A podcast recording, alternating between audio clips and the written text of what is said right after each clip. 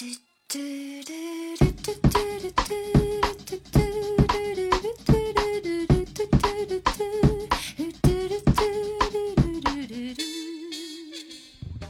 家好，欢迎来到第二十八期 Talk Street，我是十一。我是 Soda，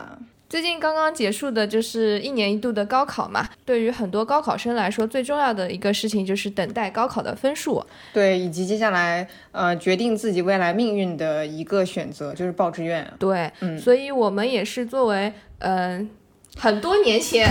老过来人啊，老过来人，跨过了高考这道坎的过来人，嗯想回忆一下自己当时的做选择的时候的感受。对我们以呃一线从业者的这个身份来介绍一下自己所在的呃专业，然后以及自己目前所在的行业的就业现状，然后来为呃如果能为目前的高三生选专业起到一点点作用的话，那就是最好了。嗯，对，其实呢，因为我跟 Soda 都是，呃，我们就算是人工智能这个大行业大方向里面的对，从业者，就是那个大名鼎鼎的人工智能。对对对对对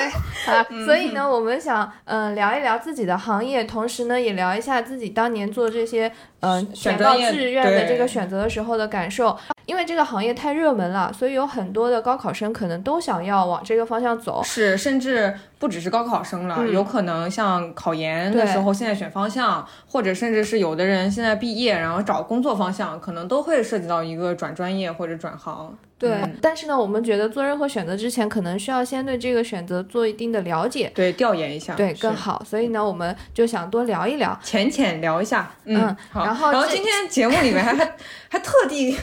还窜进来一个人，嗯，有一个人非要来参加我们节目，大大家好，家属今天又来了。欢迎欢迎 Soda 的合法同居合法室友，合法室友。对，，Soda 室友门槛非常高，必须合法才行。对对对，嗯啊，因为我们三个都是 AI 行业的对，从业者啊，然后呢，这个室友今天一听我们说要聊这个节目，就觉得自己非常适合，嗯就一定要来插话。嗯对好先大致介绍一下我们三个的背景吧。我们嗯都是从，其实都是算转专业来到 AI 这个方向的。对，然后我们在我们在 AI 这个细说一下，我们在 AI 的这个行业里岗位基本上都是算法工程师。嗯，就是我们为什么转专业，是因为我们那个时候没有 AI 专业，现在才有。哎，也是，哎、嗯，对，啊、那我们首先第一趴就先来说说我们三个人的从业的现状吧。对对，嗯我们三个总体来说都是属于这个人工智能领域，岗位是算法工程师。嗯，嗯，其实在，嗯、我们常说 AI 这个词，或者说人工智智能这个词，它其实囊括的范围是很广的。对，就可能说，呃，粗略的说一下人工智能这个行业，可能它就包括了像图像、视频，然后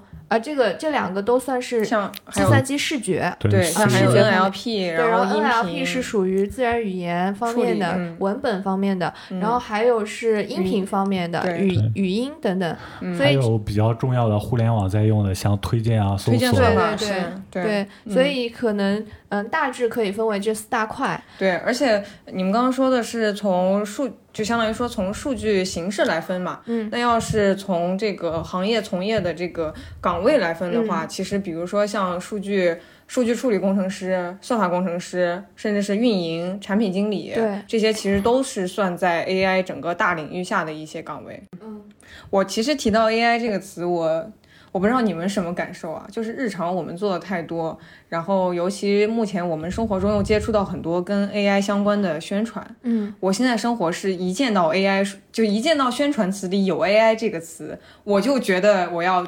我要警惕起来，嗯我怕骗人。对，就是确实现在很多像计算机领域的一些词汇，然后在我们日常生活中经常被用，然后大家都会觉得啊，好像包装起来就挺高大上什么的。嗯但是呃，其实像我们呃业内从业者之前不是经常调侃，就说有多少人工就有多少智，就有多少智能就有多少人工嘛。对对对，然后就是说，呃，其实人工智能之前也是从人工智障这个 慢慢一步步演变出来的。嗯然后，所以说呢我们具体的工作内容呢，简单来说就可以理解为，呃，我们就是在设计以及调教一些计算机的算法，然后让它慢慢朝向一个更智能的方向发展，然后用于来服务我们的生活。嗯，苏大工程师说的好好，我觉得没有什么要补充的。哦对，还有什么要补充？我我补充一下那个人工智能啊，大家听到很多，然后同时会听到很多，就是刚才苏大讲过的，有多少智能就有多少人工在后面。嗯。就就拿我我我是 CV 方向的算法工程师，就然后 CV 你介绍一下你对你介绍一 CV 就是 computer vision 计算机视觉。对对，嗯。实际刚才也说过啊，嗯。对，然后 CV 方向，呃，然后因为我所在公司主要是做落地工业化的落地啊，具体来说，比如说会做一些呃倒地的检测啊，或者说安检危险品的检测啊，嗯，但是你这个算法怎么能做到就是能够识别出来呢？其实背后就是大量的人工，这个人工做了什么？其实就是大量的数据的标注。大量对数据，然后或者是去调那些算法的参数。对，其实数据是更重要的啊。嗯嗯所以说，哪一家公司拥有大量的已标注的数据，那它出来的模型效果其实是绝对差不了的。嗯嗯，嗯，这也就为什么说，现在数数其实数数据这大公司也都么的重要在抢抢数据。对，嗯不过扯远了，刚才说数据是作为一个公司的相当于公司战略方向了。那我们说到具体的从业者，我们作为 AI 行业的算法工程师，我不知道另外两位的工作内容怎么样啊。反正具体涉及到我来说的话，我日常经常工作的一些事情，其实可以总结为，比如说看论文，然后去想一些这些算法的在具体业务中的创新点，然后再根据根根据这个创新点，根据我们的点子来做实验，然后最后如果做完实验得到了一个好的结论了以后，然后继续调代码，然后将这个打包成一个好的服务，然后再去推广成一个产品。嗯，这个大这个大致就是我的一个工作内容。嗯，Soda 这个是学术研究跟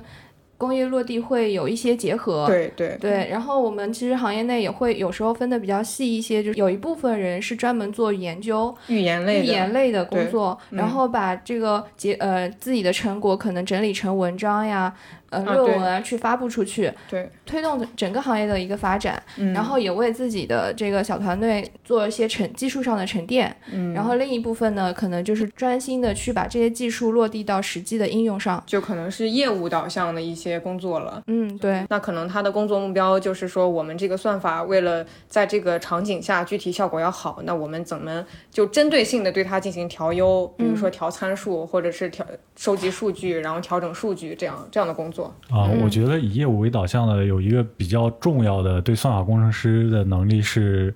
呃，就是目前学术上已经有很多的方法，比如说目标检测，而我们在做实际业务的时候，它用到的算法可能不只是目标检测，嗯然后对我们的要求就是你要把整个问题去拆解、拆解，然后再拿一些学术上的东西过来做一个组合或者改进。嗯，学术上的进展可能都是一些工具，然后呢，我们实际上要做一件事情呢，就是你要先收集一些工具箱，然后再想好从这些工具箱里拿什么工具来组装成一个你需要的呃你需要的东西，然后来实现你这个目的。对，所以嗯平时就需要我们去看一些相关的论文啊。对对，嗯，呃，以上我们就刚刚讲了很多关于自己的工作内容啊，那我倒是想请问两位，作为一个 AI 领域的算法工程师，大家对自己的工作有什么感受吗？或者是对这个行业有什么感感受吧？对，刚刚听你们说了很多这个行业的情况，我还蛮想说的一点就是工作当中的节奏跟氛围。啊，就我觉得，像我们的算法团队内的工作节奏，其实没有大家传说的互联网行业的那种节奏那么可怕。对，嗯。因为因为其实呃相对来说吧，就我我理解的的是，呃像一般像前端呀、这种这种开发岗位，好像嗯是节奏会更快更忙一些。是，然后像有的运营和产品，假如说他们要跟着，比如说像电商大促啊什么这种，也会快节奏一些。对，但是像我们算法团队，我理解的是，呃，我们的更新可能不是那么频繁，嗯对我理解，我们是会做很多预研工作，就背后的工作，对，嗯，嗯它可能没有那么高的时效性要求，嗯对，呃对，，所以相对节奏会没有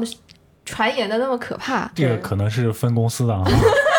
我们公司还是就是就是我现在不做那个不跟产品直接对接啊，我之前直接跟产品对接的时候其实是比较仓促的。我我我有一次就甚至是加班到十二点以后才回家，因为那个时候就是因为产品在催，他们要部署到就新的产品上，然后客户要要看，嗯。嗯，对，所以也是啊，那也要分情况讨论了，看起来。嗯，那那你刚刚说到这个，我还想到了一个，我觉得我们工作还有一个特点，就是我们相比于别的岗位，好像我们的沟通方面的一些成本就会稍微低一些。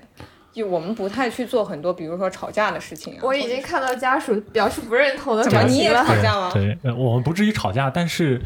呃，可这个可能也是跟公司的组织架构有关了。嗯就我们经常会就是要做一个产品，那肯定是拉通上下游，嗯拉到一起去开会对接口，你你这边输出接口什么样，他这边什么样子，中间有没有什么问题，是必然会涉及到这些问题的。甚至产品觉得你这个地方设计的 O 不 OK 啊，然后可能会跟你来回扯、哦扯一下，那就是说然后我们会决定这个嗯需求有没有必要，到底要不要做，因为毕竟要花一些时间精力在里面，最后如果出现效果不好，就很很麻烦了，相当于无用功了。那就是说，其实我们的工作内容不只是，呃，就工作的性质吧，就不只是自己埋头做事情，还会涉及到一部分的去跟别的部门的沟通。嗯嗯，我当时觉得像也看公司，就是有的，比如说像我们公司，我觉得我们好像沟通的这些时候会比较少一些，相比于别的部门、呃别的岗位来说。我觉得像我们公司可能是这个流程上的划分更分工更并明确、更明确一些。是的，是的嗯，，嗯那这个是不能一概而论了。嗯嗯，然后另一个方面呢，我觉得工作氛围还挺自自由开放的，这个可能是一个互联网公司的一个大的共性吧，对对，一个特性。但是同时呢，我觉得如果是算法小团队内来说，因为大家可能各自在做自各自的预言，但是呢，整体的这些方法可能又是通比较通用的，那么大家之间的讨论氛围是很好的。对，而且我感觉也可能可能是因为，就像传言中说的什么极客呀，什么这种风格，哦就好像大家有这种文化对，尤其是程序员里面，好像大家就会呃打引号的更不修边幅一点。就比如说嗯我们日常去工位，先是换拖鞋啊，或者怎么样，就怎么舒服怎么来。所以我觉得这种氛围倒还挺好的。对，嗯呃，我还蛮喜欢那种头脑风暴的感觉。嗯，然后我嗯不知道其他的行业或者是岗位头脑风暴时候的情况是什么样，会不会还存在一说一些，比如说戴着面具去头脑风暴？但是，嗯，比如说我之前跟 Soda 就有过一次非面常红耳赤。我记得我们有一次讨论到了晚上十点多哦，吧。对对。呃，就是讨论到很晚，然后一直在针对一篇论文的某个点在进行沟通，甚至于太晚了，第二天我都已经忘了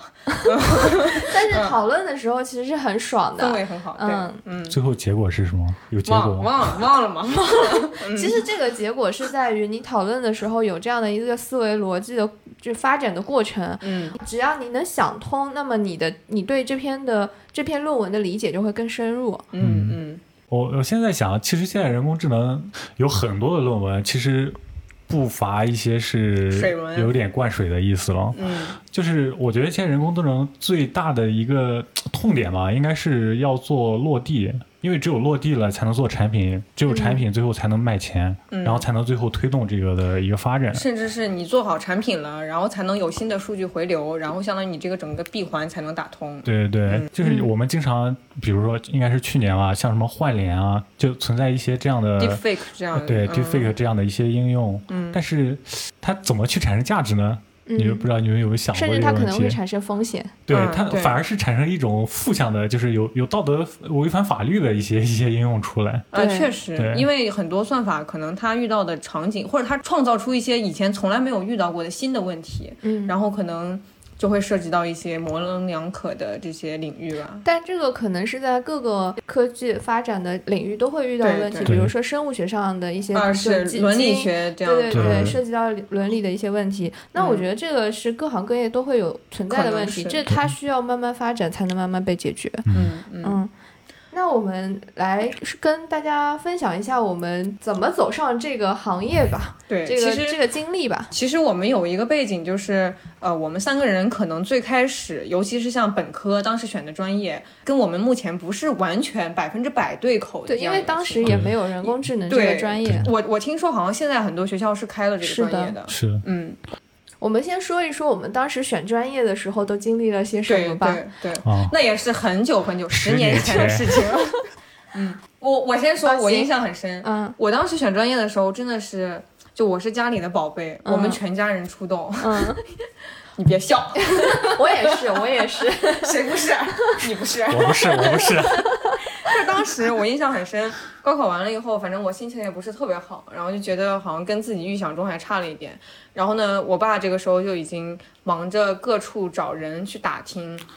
就比如说呃哪去找哪些教授呀，或者是一些、呃老师，就是这方面有一点经验的人，然后去找他们打听一下啊，大概有什么建议选专业方面。嗯，然后所以当时其实确实那段时间家里人都是很忙的，精神很紧绷的，嗯，然后也考虑过很多，就女生其实尤其是理理科女生，你的选择可以非常宽泛，嗯，宽到要么就是社科，对你可以去学经济、金融，然后或者是像什么环境呀、生物呀这些，好像就跟文或者跟理沾边儿的就都可以，甚至跟工沾边都可以。就是简单说一句话，就是理科就是什么专业都可以选，几乎。对，尤其你是个女生性质的话，家里还想让你去学一点社科类的，可能更轻松一点或者怎么样。然后最后，呃，也是考虑到，比如说城市、学校，还有就是专业以及自己的喜好吧。最后我也是选了工科，然后就选了电类的这个大大学科。我们当时刚开始大一的时候是不分细分专业的。嗯，嗯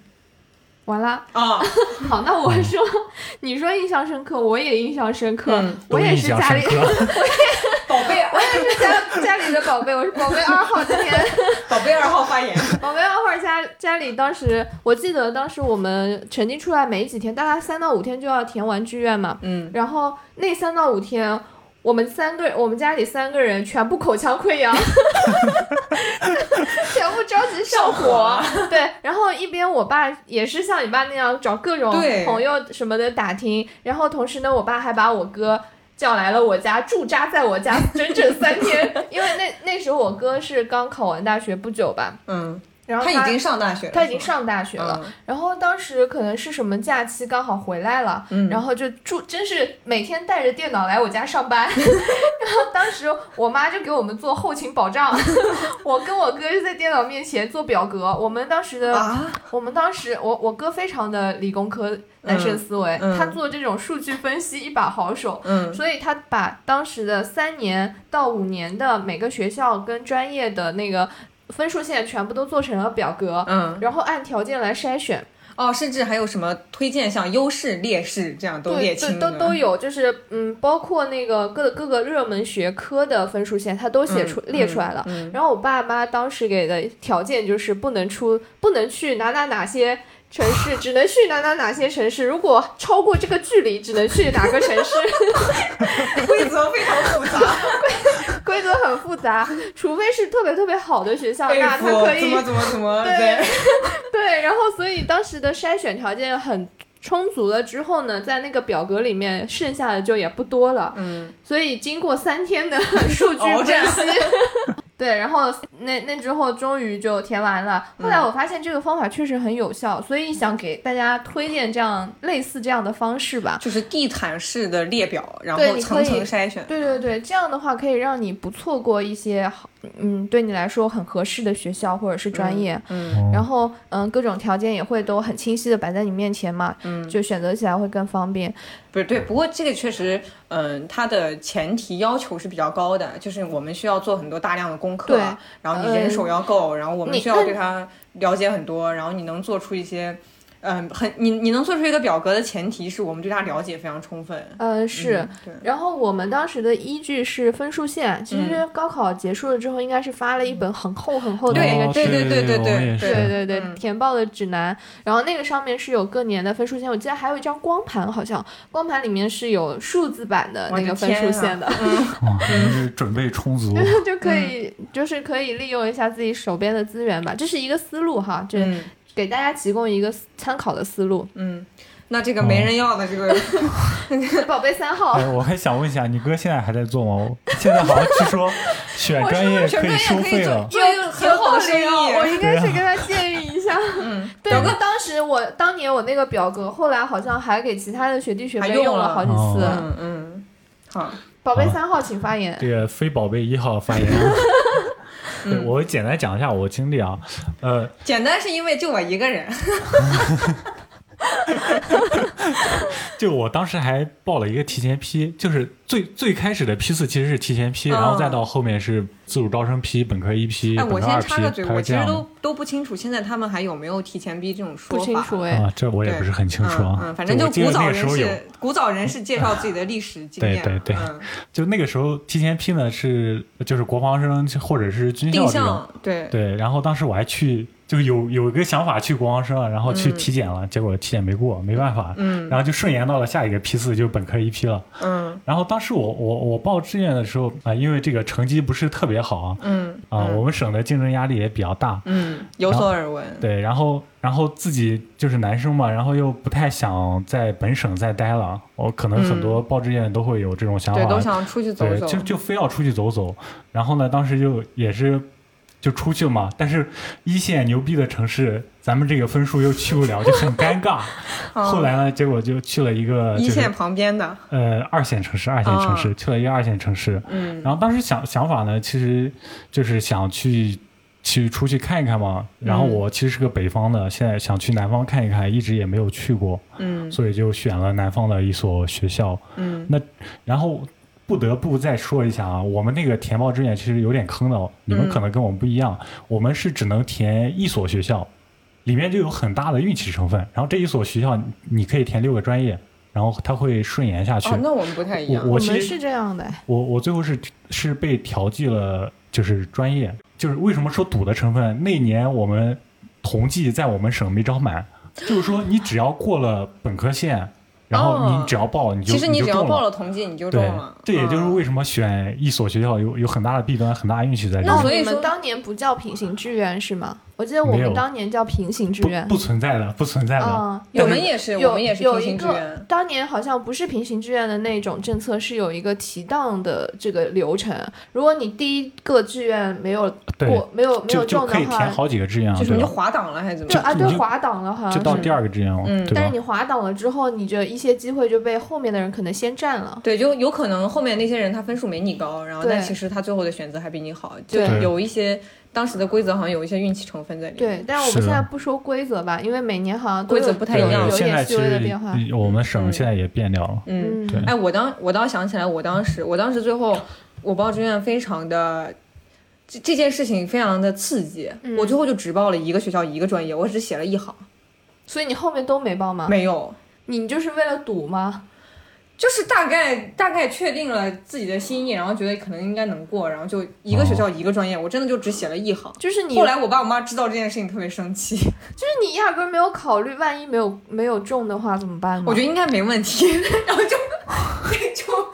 真真真的，我我我记得好几行呢，啊，因为我知道了，当时你是很清楚你的水平在就是因为好像当年考生里的大概的就当时好像我记得好像是有好几个学校的人会在你当时考考试的那个省份，他们会有那种沟通交流会什么的，你可以去问一下那些老师嘛，大概你这个分数大概能不能上？呃，好像就问过一个这个学校，然后这个专业他说好像能上，然后我就。我当时就听信了，然后我我真的就只报了一行。这件事情想想是有点后怕的。就是你这种只你这种嗯尖端学生是是可以这样操作的。见效见效但是专业你填一个，最后如果说学校这个线过，他还是会给你调剂到我不知道其他专业。因为我我我是六个专业，我就填了三个，是然后会问你的吧？你愿不愿意来？没有没有，我没有收到任何电话。然后第一个专业没过，然后后面两个专业连看都没看。最后我收到录取通通知书上是一个我没听过专业，哦也就是现在测控技术与仪器，可能大多数人也没有听过。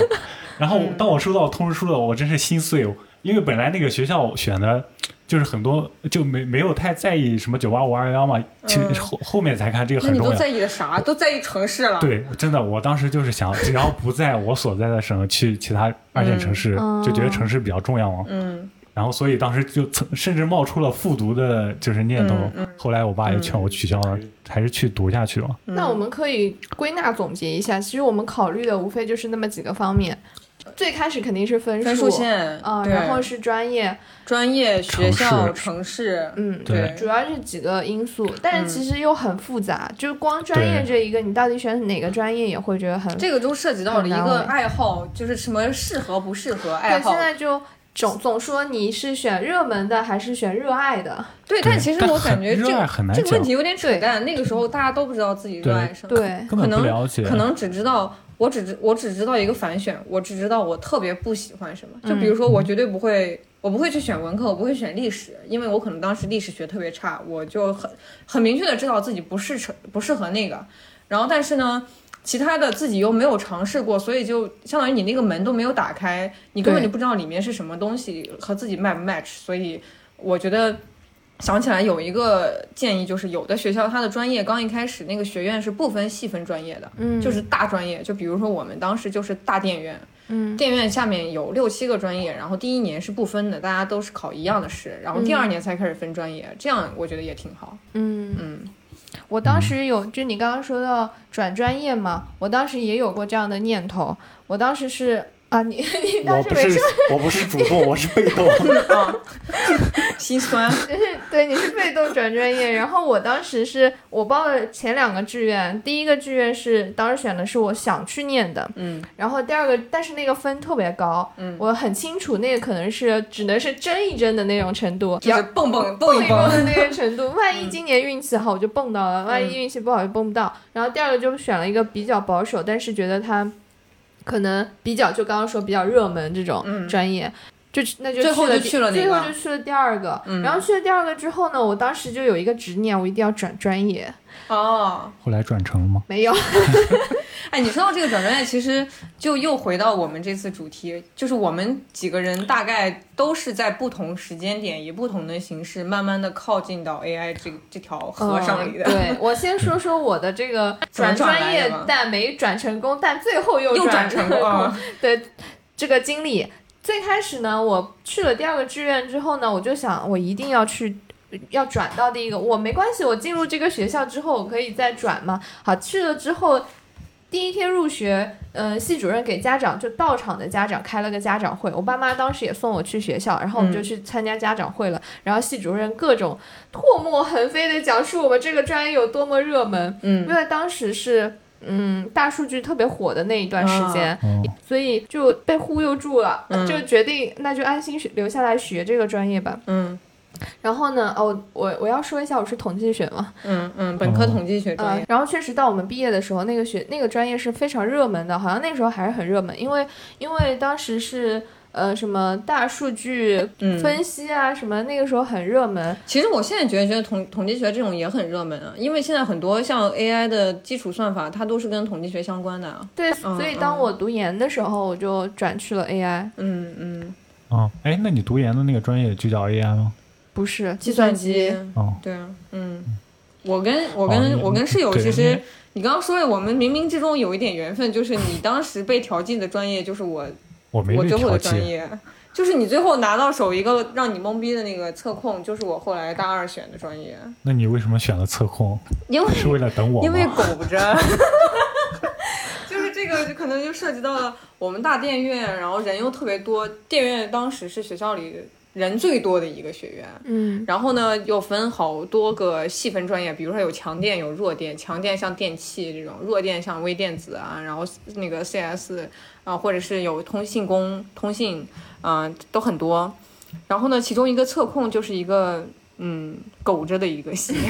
就是就是冷门。对对，就是你去了，反正就去了，竞争压力不是那么大。然后呢，我当时就想啊，行行，下你是下坡路好走，咱就咱就去。你是因为 当时已经想好要保研，所以去一个你觉得竞争压力不大的地方待着。对，当时这边可以多说一下，就是我当时其实，在大一到大二，就大一期末又涉及到一次选细分专业的这个事情嘛。嗯就我们从电院的大大门类，你要去选六七个小门类。然后当时很多人就说，呃，很有雄心壮志，问他们就说你想选哪个专业，他们就说随便哪个，反正就不选测控。嗯大家来看，好像都是挺水的一个小系，然后其他的几个比较热门的，就比如说 Double E，呃，一个最火的两个就是一个是信工，一个是 CS，嗯因为这两个系当时出国的比例特别高，是通信他们好像至少有一半人都可以出国。嗯，嗯，那会儿那你看这现在三十年河呃，到对对，因为疫情嘛，那现在可能又有新的因素了。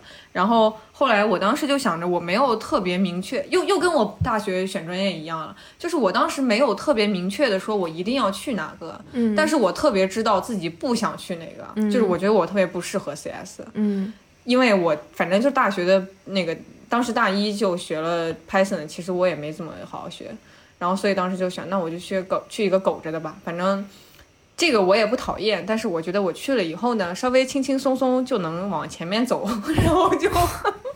对，然后我就选了一个这个。结果最后还是到了 CS 工作啊，相关。对对对对，真的可能阴差阳错，最后又在工作中最后又又往这方面走了。所以你的本科的专业和研究生的专业都是这个吗？我本对，其实我最后呃保研是这个专业，但其实呃怎么说呢？因为一个系研究生的方向对一个系里面，其实虽然大家都是一个系，都是一个专业名学科名称是一样，但是可能很多老师的方向又不一样，然后每个老师所用的方法可能也不一样，有的是用传统方法，有的是用现在新的 AI 的那个深度学习这些方法。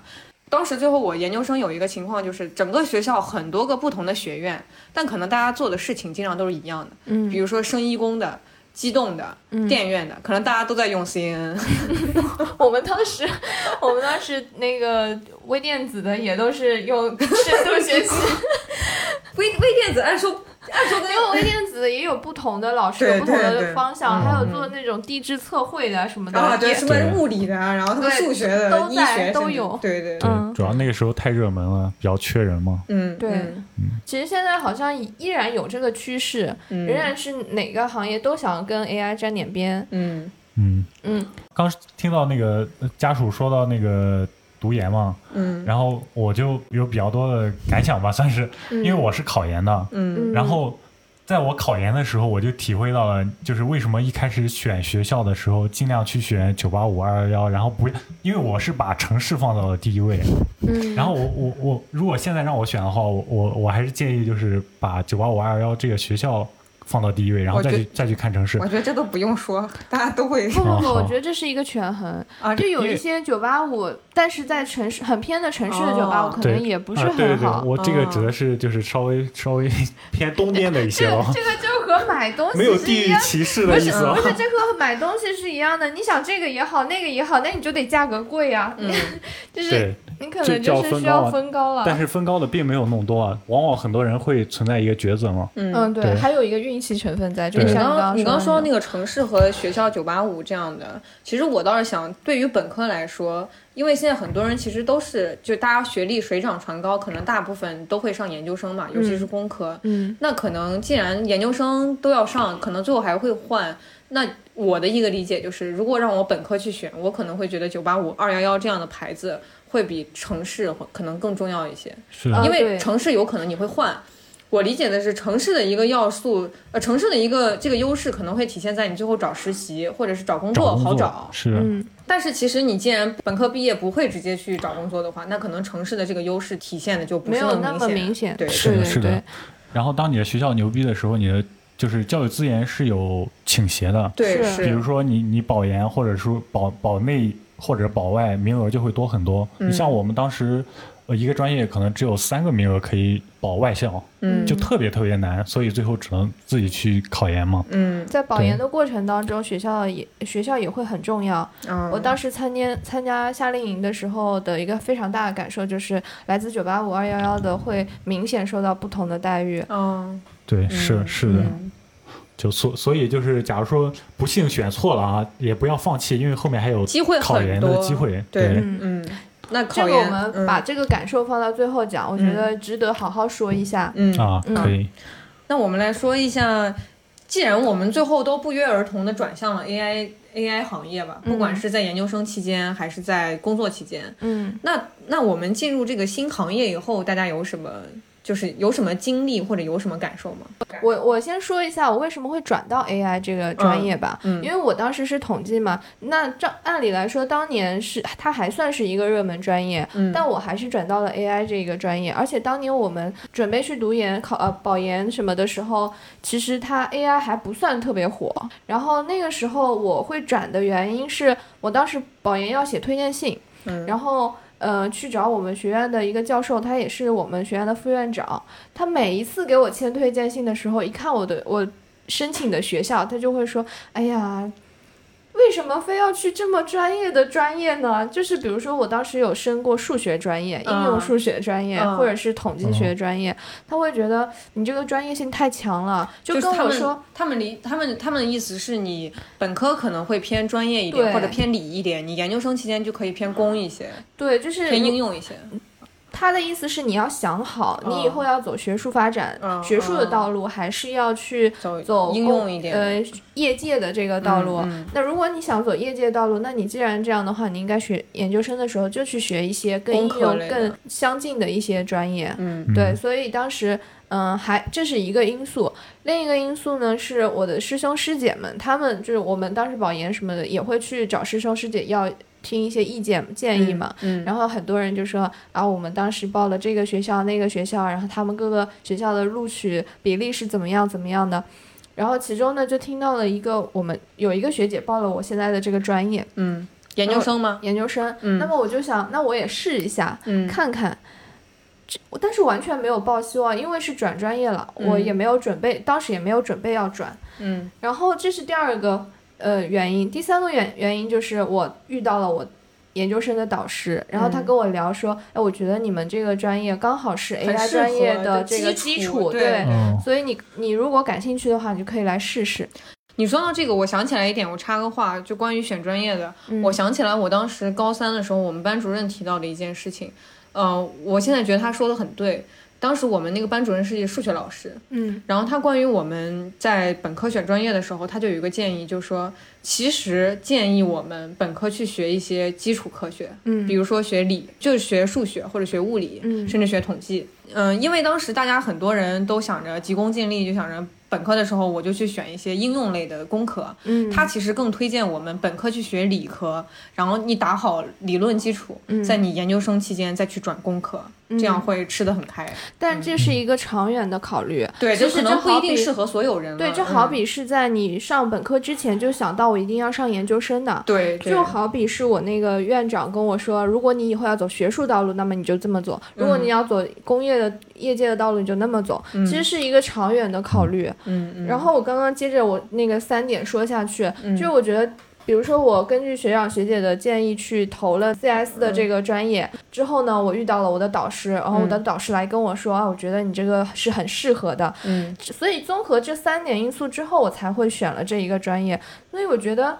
嗯、我们做一个选择的时候，可能并不是一个人在孤军奋战，你身边的所有的因素都在影响你。对，可能有的时候我们只能看到或者只能关注到某一两个因素，对，有可能你身上会有其他的，比如说适合这个点方向的这个点，其实你自己意识不到。嗯，然后可能经过其他的像老师啊，或者是学长学姐，他给你提一下，哎，其实你这个很适合，你这个好像更适合那个或者怎么样，可以多听一听。对对对，就是这个意思。嗯嗯嗯，那你们当时转专业转专业，的时候，呃，我我我的硕士专业其实跟本科是就是递递归的上去的，并没有牵扯什么叫递归的上去哥？就是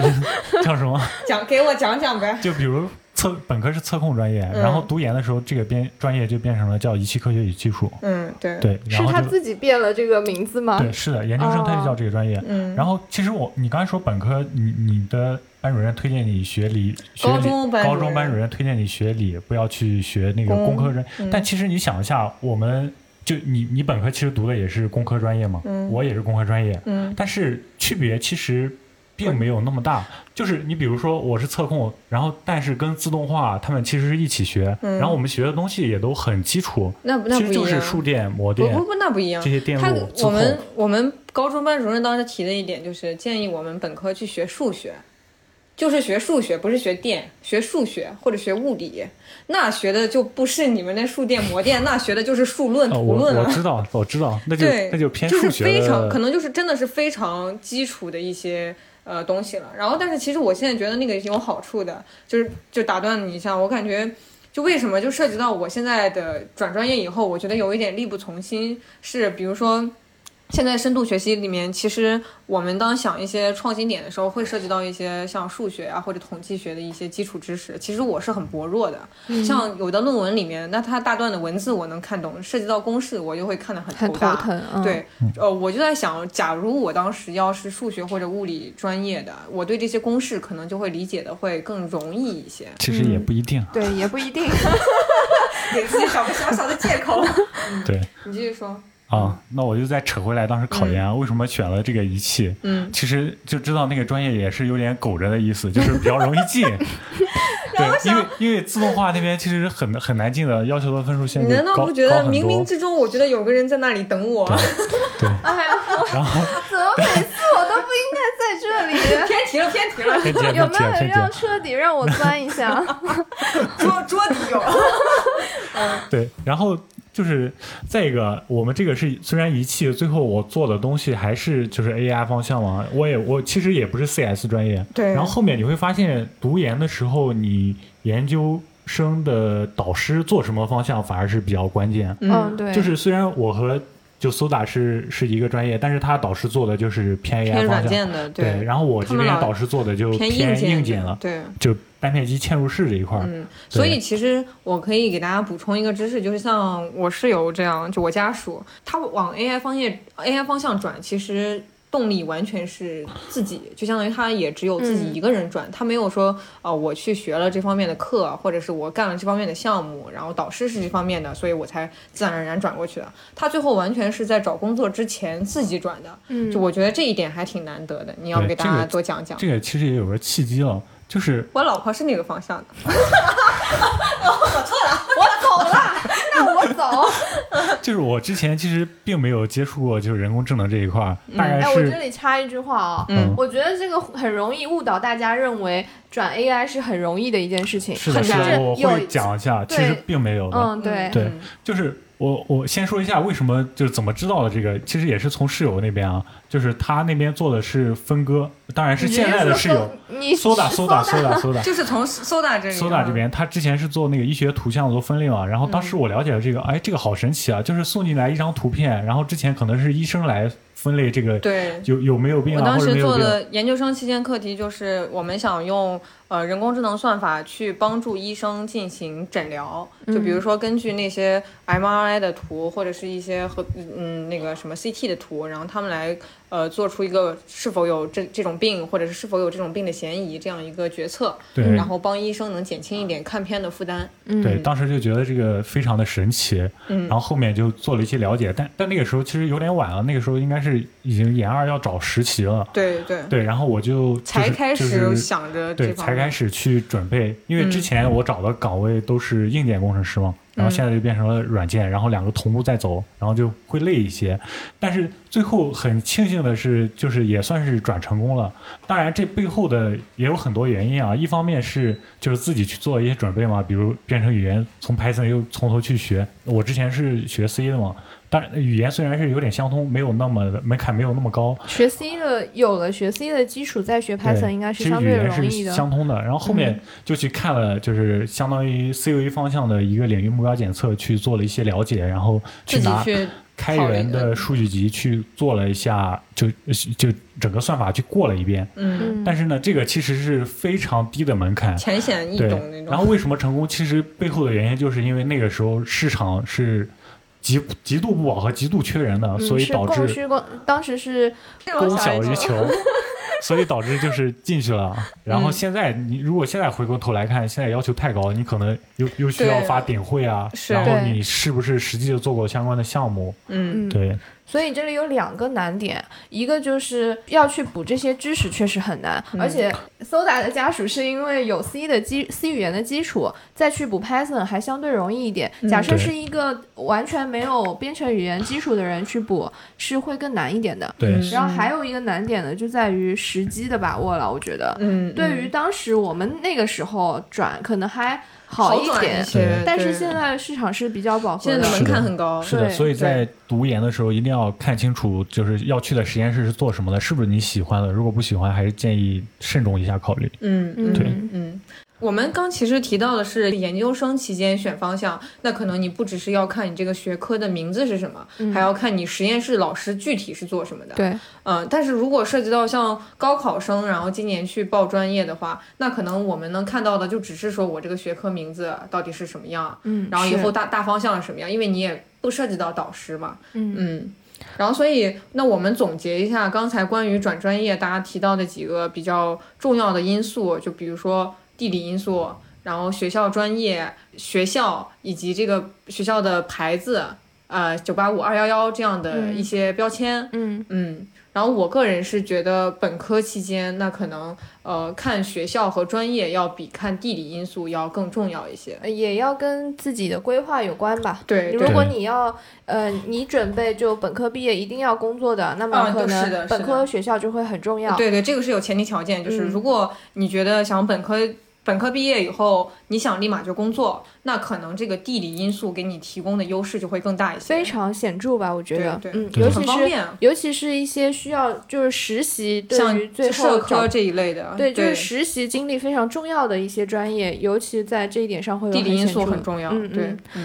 关于专选专业，我话我还想提到一点，就是其实我很理解现在的一些高三学生，如果是有迷茫的话，我觉得这个很常见。我当时也是，嗯因为那个时候，呃，不能去要求一个高三生，呃，是说你到底喜欢什么。现在就是在那个时候是没有热爱这一说是的，然后可能少部分人有吧。对，对他可能他可。能会有可能可能会有一点点体会，然后或者一点点经验，然后他会觉得啊自己好像对哪个方面稍微了解一点点。其实你了解的只是一个很小的部分，甚至很多其他方面你根本就没有接触过。然后这个时候很多学生肯定会被家长啊会被老师问啊你到底喜欢什么啊你报一个你喜欢的就行了，我们不逼你。但其实。这个时候对学生来说也很难，我真的不是的，我一方面我不知道我自己的这个喜欢是不是对的，另一方面我还想再看看别的怎么样。所以我觉得，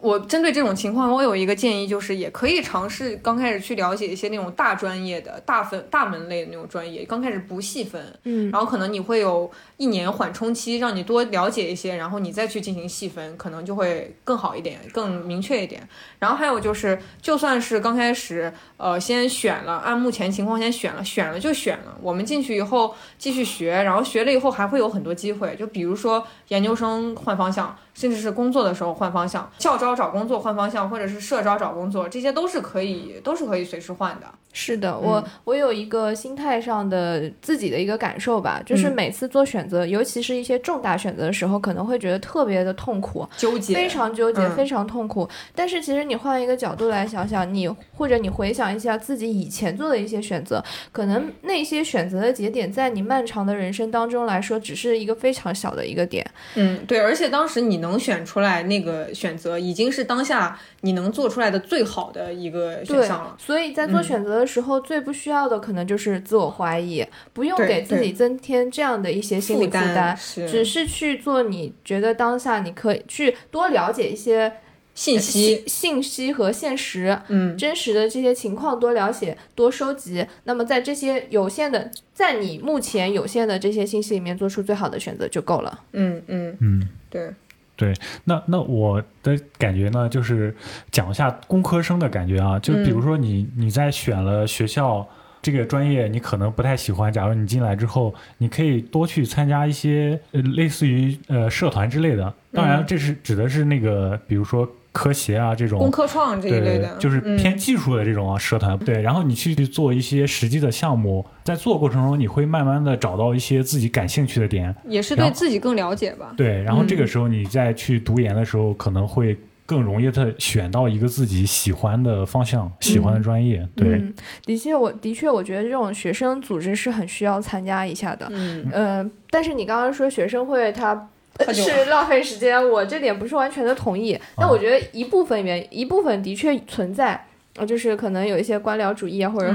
浪费时间的情况在。但是另一方面就是，呃，看你个人喜欢也是有关系的。比如说，如果你是一个非常喜欢工科的这些项目的人，就是很技术宅的，那你可以参加一些这类似这一类型的社团。但如果你是偏文科专业或或者就是你喜欢管理这一类的，或者对，你可以嗯去参加学生会。嗯我觉得参加学生组织的一个很重要的点是，你可以在那里认识很多朋友、同龄人。嗯，那你可以在那里做信息交互，而且我觉有得这个学习的氛围。对，而且嗯，我回想起来，我之前参加学生组织，我感觉有一个很，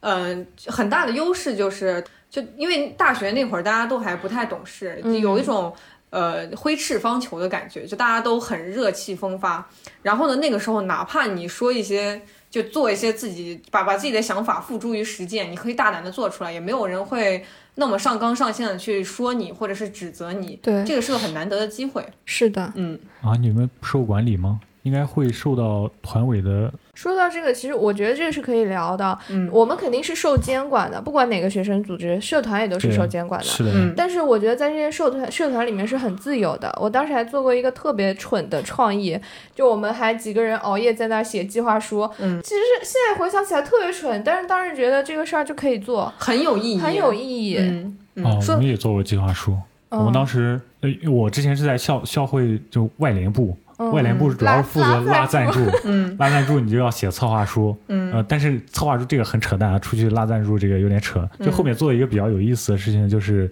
呃，我们当时要办一个学生组织的校级的一个文艺晚会，嗯。然后所有都是我们自己在策划，包括这边节目该选什么，然后这边选哪些人，那不就是咱俩现在干的活吗？是 是，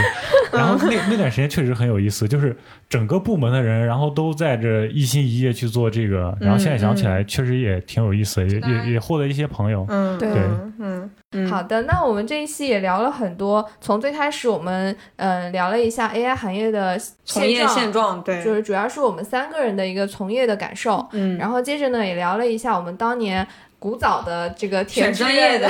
对，大家制度还不一样，然后对探讨一下各地不同的选专业制度。对，然后聊了一下我们当年自己的选专业的这个方式，以及嗯看重的各个因素。嗯接着呢，也聊了一下我们后来转专业的经历跟心得。嗯嗯，最后呢，也聊了一下我们对于在做人生重大选择的时候的一些一点感受吧，嗯以及我们做完感受之后，再回过头来看当时的这种心态。嗯，也希望大家在做选择的时候可以保持良好的心态吧。嗯，我现在有一有一句话，我觉得说的很对，就是不经审视的人生是不值得过的。这个是那个谁说的？我忘记了，总之我觉得很适合用于选专业这些这这件事情上。我觉得是只要你审视过了，它对就是对的这。件事情，只要你认真的去思考过了，你做出选择了，那它那你的选择可能就是当下最适合你。就是值得的。对对，嗯，好，那我选完之后就不要再去考虑其他的了，就走下去就好了。对，嗯就是仰望仰望星空的时候，不要忘了脚踏实地吧。嗯嗯嗯，，好，那我们这一期就先聊到这里吧。那也祝听我们这一期的特别听众，嗯就是一些高考生们，他们能选到呃自己喜欢的专业，去到自己喜欢的大学，然后开启一段非常璀璨的大学时光。是的，好那我们这期就先到这里，拜拜。拜拜拜欢迎收听 Talk Street，你可以在小宇宙、喜马拉雅、网易云音乐、苹果播客、荔枝 FM、汽水播客等平台收听我们的节目，微博和极客也会同步推送。欢迎你通过上述平台来找到我们，并留言和我们互动吧。